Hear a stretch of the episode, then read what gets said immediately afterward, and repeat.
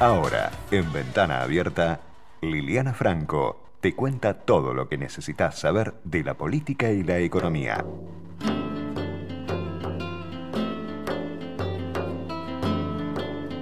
¿Cómo te va Lili? ¿Qué decís? Bienvenida.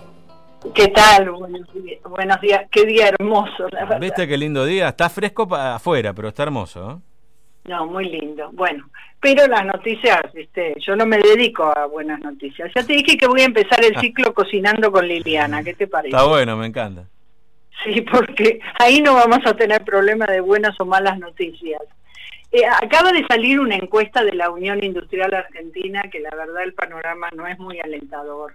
Eh, dice que, por ejemplo, el 62% de las empresas todavía opera con caídas mayores al 25%, en tanto un 46% de las empresas tienen caídas de ventas superior al 30%.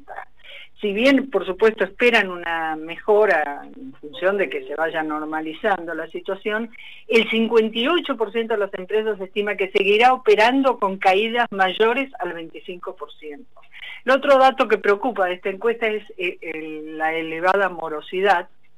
El 31% no pudo pagar impuestos y también hubo incumplimientos financieros en pagos a proveedores y medio aguinaldo. Eh, y el otro dato es eh, interesante en el sentido de que la mayoría tuvo una demanda de crédito, más, la, más de la mitad de las empresas demandaron crédito, pero solo el 40% pudo acceder a lo que necesitaba, al monto que la necesitaba. Todo esto, eh, hay más datos, digamos, pero bueno, no, no quiero hacerlo tan larga, pero eh, la conclusión es que un 15% de las empresas, que no es menor, afirma que de mantenerse las mismas condiciones en los próximos tres meses, la continuidad de su empresa estaría comprometida. Eh, y resulta bastante razonable. Ahora la pregunta supongo tuya sería, bueno, y entonces van a mejorar las cosas en los próximos tres meses. Hmm. Y la verdad, eh, un poco más, digamos, si hay más apertura, si realmente la pandemia eh, se va disminuyendo, etcétera, es de suponer que un poco más puede repuntar la actividad pero eh, daría la impresión que no va a acompañar mucho la demanda, ¿no? Porque la demanda, si vos ves el nivel salarial, es realmente, primero, la cantidad de pérdida de trabajo, de puestos de trabajo que hay, no es de suponer que esto eh, vaya a ser rápidamente reemplazado se está hablando de entre sumando suspensiones y despidos, hoy ya tenés un millón cien mil personas afectadas, para que tengas una idea. Esa gente que si tiene un ahorro o que si tiene su, un pesito lo va a cuidar hasta que encuentre otro trabajo. Eh, vos me dirás, pero esto contradice un poco informes, incluso yo escribí uno, donde eh, se puede hablar de una recuperación en B. Sí, pero el problema es que no te conté cómo sigue la letra. Me parece que es doble B. o sea, está la otra pata que baja, ¿viste? Claro. Eh, no en el gobierno, en el gobierno son más optimistas, creen que no, que puede llegar a ser B, eh, pero hay otros estudios económicos que te hablan del problema de la oferta. Eh, siempre decimos que esta crisis es una crisis inédita porque es una crisis de oferta y de demanda. Eh, probablemente la demanda se recomponga, pero no, eh, perdón, la oferta se recomponga, pero creo que la demanda va a estar muy muy débil todavía y no, no, no existen mayores perspectivas para pensar que rápidamente eso se pueda solucionar. Esta semana en algunos, en el entorno presidencial, algunos decían que quizás se puedan conocer las famosas 60 medidas. No sé si 60, 59, 40, no sé. Ponele el número que te guste. Un poco también para eh, eh, generar expectativas, porque prácticamente estuvimos siete meses viendo el tema de la deuda. Ya está, le presentamos la oferta a la SEC, ya está, punto. El 4 de septiembre se supone que terminamos. Y bueno, ahora la economía real. Y decían, ya los funcionarios están diciendo que ya están casi terminadas las 60 medidas y que bueno, es de suponer que o esta semana o hacia fin de la semana eh, se podrán conocer, obviamente sería un anuncio, estimo yo, presidencial con su gabinete. El dato que te puedo aportar de las 60 medidas, que básicamente son medidas para apuntalar que se pueda exportar más, eh, ayudar a los sectores más afectados, eso si querés más medidas de tipo práctico, ¿no? O coyuntural. Eh, es que estas medidas han sido elaboradas básicamente con eh, el gabinete. ¿Qué quiero decir con esto? Los sectores han acercado desde la Cámara Argentina en Comercio, la Unión Industrial. Mira, prácticamente todos los sectores han ido a la Casa Rosada, tocaron el timbre con sus propuestas para sus sectores, para desde propuestas de mediano plazo en el sentido para exportar más, para crecer más, etcétera, hasta coyunturales prácticamente todo el mundo. Además hay ahora un, complejo agroindustrial eh, que, suma muchísimas entidades también. Pero las medidas eh, han recibido estas carpetas, los funcionarios, todo lo que quieras, pero no es que están trabajadas codo a codo. O sea, reciben las carpetas, le dicen muchas gracias y las medidas han sido elaboradas entre los funcionarios. La queja es, conoce, es más, hay quejas hasta del sindicalismo. Por ejemplo, respecto de la ley de teletrabajo, hay eh, dirigentes sindicales muy importantes que no están de acuerdo y que no fueron consultados. Ah, mira vos. Sí, porque acordate que esta iniciativa de teletrabajo que salió rapidísima la ley, ya fue reglamentada y todo, debe ser un récord.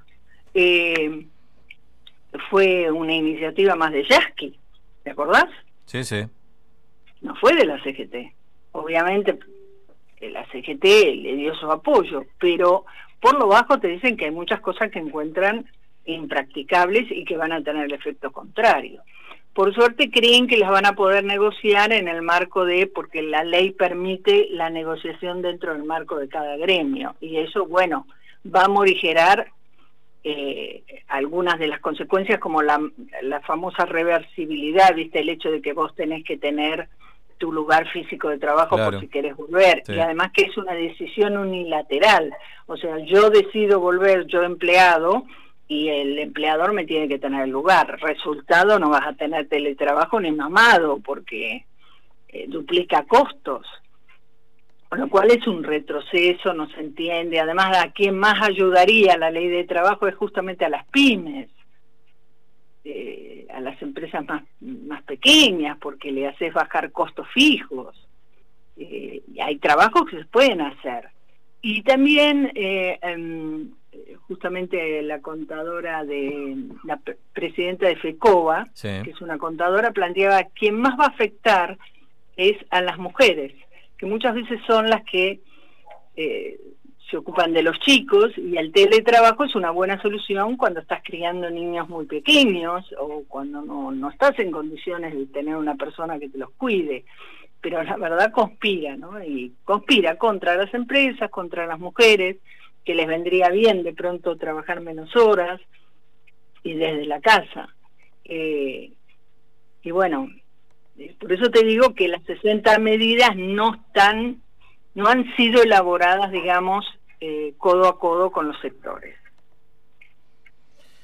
Bueno, mira, no, no deja de ser un dato eh, llamativo y que a la vez muestra que cuando vos no le das volumen político a una discusión parlamentaria, después por más que la ley salga, eh, se termina embrollando, ¿no? Para decirlo en criollo, cuando se judicializa. A eso me refiero, Lili. Ese es el tema, ¿no? Pero acá el problema es, Argentina tiene serios problemas. Es, es clara, claramente si tenemos un 30% de trabajo en negro hace un, montón de tiempo, ahora es mucho más, seguramente debe ser un poco más, eh, demuestra que tenés algún problema, hay algo que no está funcionando. Cuando tenés una economía informal de casi el 40%, quiere decir que tu sistema tributario no funciona bueno, alguna vez hay que sentarse funcionarios, legisladores y el sector privado codo a codo y empezar a enmendarlo, porque eh, la ley de teletrabajo, claramente la pandemia nos dejó una enseñanza, que puede ser una oportunidad. Se puede, hay muchas tareas que se pueden hacer desde la casa, hay otras que no. Bueno, eh, ordenás jurídicamente de manera de incentivarlo, no de, que no lo incentives, porque si no después sabes qué termina pasando, el teletrabajo va a funcionar facturando y entonces no vas a tener los beneficios. Sí, sí, sí, está claro eso, sí. A mí me parece que eh, el gobierno en esto apuró, o el oficialismo, no sé, apuró, apuró una medida que, que, en, sí tenía como un buen corazón, pero que tiene un mal proceder, ¿no? Y bueno, como tantas otras leyes que tenemos. Porque si no pensás, por esto, esto viste, lo, ya lo, hablamos muchas veces en el programa, cuando el que toma las decisiones no estuvo en ese lugar donde termina impactando la medida, eh, es muy difícil que tenga la percepción de, de, la efectividad casi intuitivamente de una ley, más allá de lo técnico, ¿no? A eso me refiero. Eh, cuando, absolutamente. Cuando vos no tenés el espíritu pyme dentro de tu gobierno, digo, o, tu espíritu productivo, y es muy difícil que tengas medidas tomadas que tengan impacto en ese sector. O sea, no estoy diciendo que el presidente sea un pyme. Por ahí estaría buenísimo, no lo sé, pero, pero digo, tener un poquito de sensibilidad y sentido común para, para aplicar una medida que yo creo que esto cuando tribunales se normalice va a terminar yo creo que termina en la Corte la ley. ¿Qué cree que te diga? No lo sé desde un punto de vista legal. Lo que sí sé que eh, hechas las leyes rígidas surgen las trampas. Y las trampas, o sea, ¿qué quiero decir con trampas? Eh, cuando vos pones cosas muy rígidas, y hago referencia a nuestro trabajo, nuestro convenio, el de, estoy hablando de UTBA, yo soy gráfica, ¿no? de periodista, tiene unas leyes tan rígidas que en la práctica, eh, ¿cómo se terminó resolviendo? Y con las famosas colaboraciones, poner una SRL, o sea, eh, estoy demostrando de que cuando vos sos muy rígido, no funciona en la práctica, o funciona para cuatro o cinco, para muy grandes, y así lo que haces es limitar a la pequeña radio, al, eh, perdón, al pequeño diario, etcétera. y esto va a pasar con teletrabajo. Entonces, eh, creo que Argentina tiene que, los dirigentes, que son los que hacen las leyes, eh, tienen que trabajar más codo a codo con los sectores. No, no, no pueden hacer las leyes eh, o, los mismos del Poder Ejecutivo sentado en un escritorio sin tener en cuenta las necesidades. o qué es lo que termina pasando en la práctica. Esta ley de teletrabajo tiene tantos huecos legales que va a ser un pingüe negocio para los abogados laboralistas. Y ahora, ¿a quién le sirve eso? A un grupito.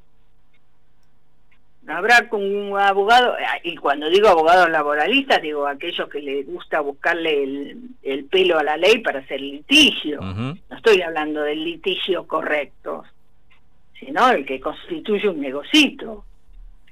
Entonces, eh, yo creo que eh, la situación económica es lo suficientemente delicada y no es que vamos a crecer fantásticamente bien de ahora en más, como para que las leyes que se hagan tengan un criterio, un sentido común de la realidad en la cual, en el país que las vas a aplicar. Y esta, vos lees la ley de teletrabajo, pero en ninguna parte la podés aplicar.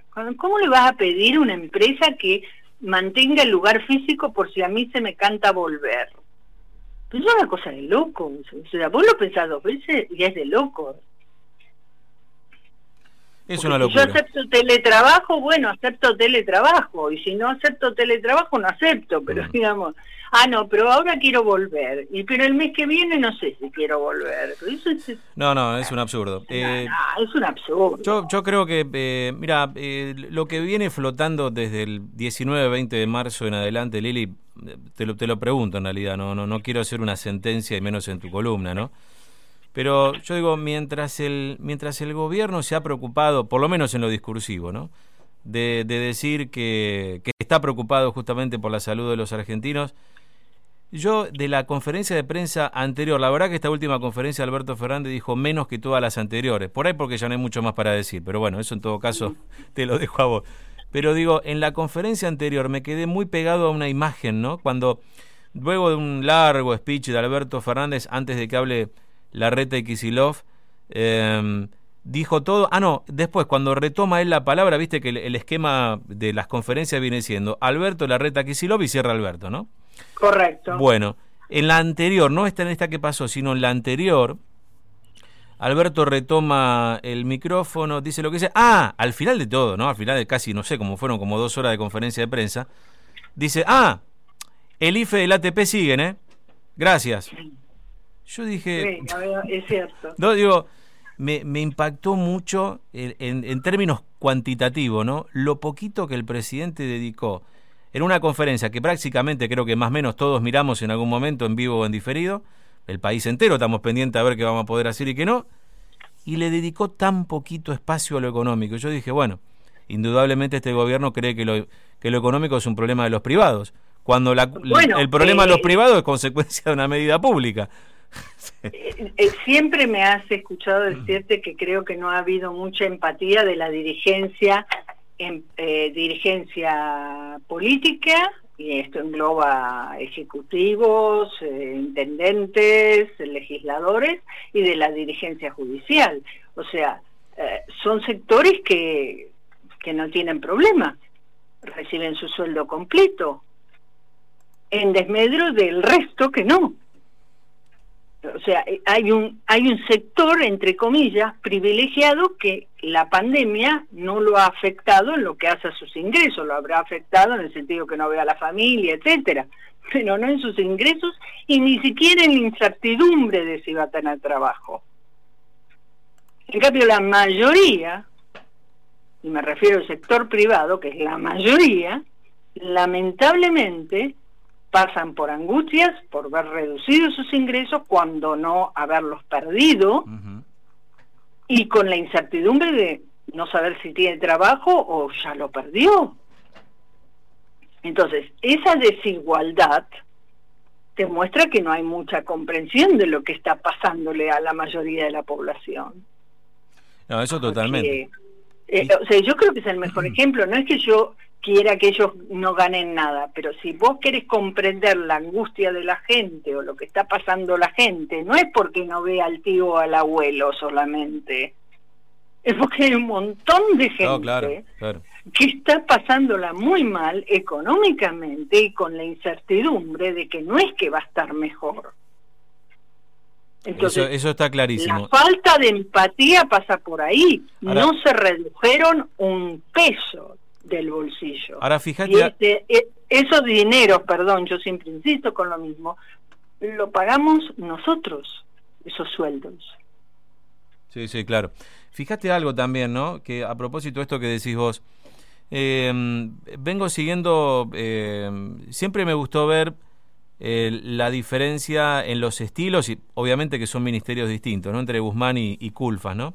El ministerio de Culfas viene, viene como poniendo mucho resaltador en, ven cómo se va recuperando la economía y en redes sociales se ve mucho cómo a esas afirmaciones del Ministerio de Culfa siempre se le, hace una aclaración. Sí, ojo que la recuperación en el sector en blanco. ¿Quién mira el sector en negro en la Argentina, que es más de la mitad de la economía? Sí, no, no se por eso, digo, esto, son, esto como... está medido, pero, pero lo que te digo es, eh, se supone que vos tenés que legislar para que cada vez haya más formalización, no informalidad. Y lo que temo es, es que no se ha legislado eh, varias décadas de manera tal de favorecer la formalización. Siempre se dice que se pesca en, como es en el zoológico. ¿no? Sí, sí, sí, sí, se casa eh, porque es más fácil. bueno, eh, el mejor ejemplo, ¿sabes cuál es? El impuesto al cheque. Ahí tenés el ejemplo. Ahí está. Ahí tenés vos un ejemplo clarito de cómo los legisladores, los poderes ejecutivos de turno, siempre pescan en el mismo lugar. Entonces, eh, eh, el impuesto al cheque, yo no haría jamás un impuesto al cheque. ¿Por mm. qué? Porque vos tenés que tender a que todo eso sea recontra accesible. En parte se logró con la digitalización. Es cierto que hoy en día eh, vos tenés a través de los distintos sistemas de pago vía tarjetas, pescás bastante a la gente. Has limitado mucho el efectivo, pero sigue siendo importante, sigue siendo muy importante mm. todavía la economía informal. Entonces hay algo que no se está haciendo bien hace mucho. Y me parece que no les va a quedar otra que empezar a pensar cómo hacerlo, porque la economía no va a estar eh, creciendo de manera tal que la recaudación sea significativa. Mm. Eh, bueno, el fondo, el fondo va a poner la cara de malo, eh, que no es el fondo en realidad, ¿no? Pero como vos tenés que negociar con el fondo, y ya lo hablamos, que el fondo te va a decir, sí, todo muy bonito, pero explícame cómo vas a bajar el déficit porque no me cierran los números. Y ahí el gobierno va a tener que poner una propuesta, ¿cómo va a hacerlo? Y si el resultado de esta pandemia es que se achica el gasto bien, con criterio, estoy diciendo, no echar empleados públicos de 30 mm. mil pesos. No pasa por echar empleados públicos de 30 mil pesos, ¿eh? solamente, lamentablemente, ha crecido muchísimo el empleo, ha crecido, sigue creciendo el empleo público. El empleo público se ha convertido en el seguro de desempleo. Hagamos un seguro de desempleo en serio. Sí, sí, bueno. Es, ¿Qué es lo que habría que hacer? Sí, sí, sí, sí. Un seguro de desempleo en serio y no tomar gente que no tiene destino, mm. que no tiene trabajo por un sueldito, porque insisto, no es que ganan fortuna, o sea, todos nivelamos para abajo. Hagamos un seguro de desempleo en serio, que te permita vivir dignamente hasta encontrar otro trabajo, como hay en, bueno, yo conozco mucho el modelo europeo.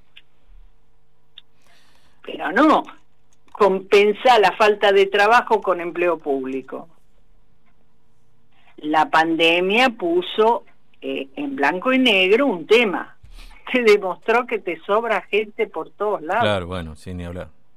Claro, porque vos sabés que hay mucha gente de todas mm. las reparticiones estatales, eh, las reparticiones están funcionando en gran parte, no en su totalidad. Y prácticamente es muy poca gente la que está trabajando por teletrabajo. Con lo cual se demuestra que el resto no tenía una función específica y primordial. Veremos, veremos si realmente por se hacen bien y a fondo las cosas, no lo sé. no tengo la respuesta. Eh, yo creo que el gobierno tampoco, ¿no?